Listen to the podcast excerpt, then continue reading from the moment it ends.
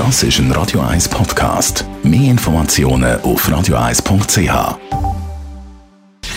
Gesundheit und Wissenschaft auf Radio 1. Unterstützt vom Kopfwehzentrum Irlande Zürich. www.kopfwww.ch Ab 33, Achtung, ist man alt. Das sagt der Musikstreaming-Dienst Spotify. Grund für die Aussage, ab 33 im Schnitt natürlich, hören Spotify-User keine neue Musik mehr, sondern bleiben bei dem, was sie schon kennen. Ja, wie offen sind wir eigentlich für Neues?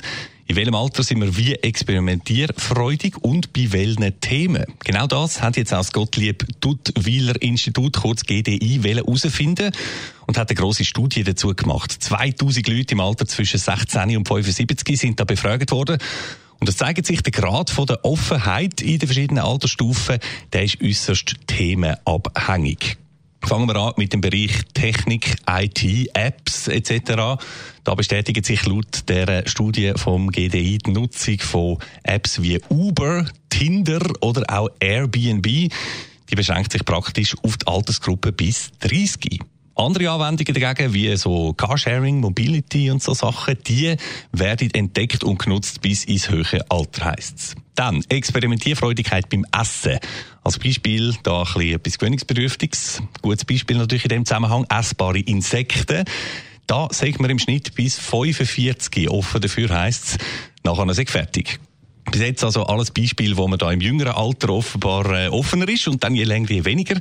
Es gibt aber auch das Umgekehrte. Zum Beispiel beim Thema mit jemandem zusammenleben. Da können sich die Leute mit zunehmendem Alter sogar wieder eher vorstellen, mit jemand anderem einen Haushalt zu teilen, heisst's. Ja, interessante Befunde in dieser neuen Offenheitsstudie vom äh, Gottlieb Duttwiller Institut. Und eine interessante Randbemerkung zum Schluss. Und zwar zum Klischee offene Städter und konservativ verschlossene Landbevölkerung.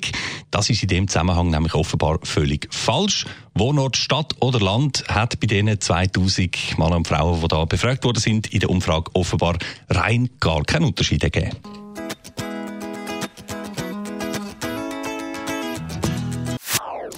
Das ist ein Radio 1 Podcast. Mehr Informationen auf radio1.ch.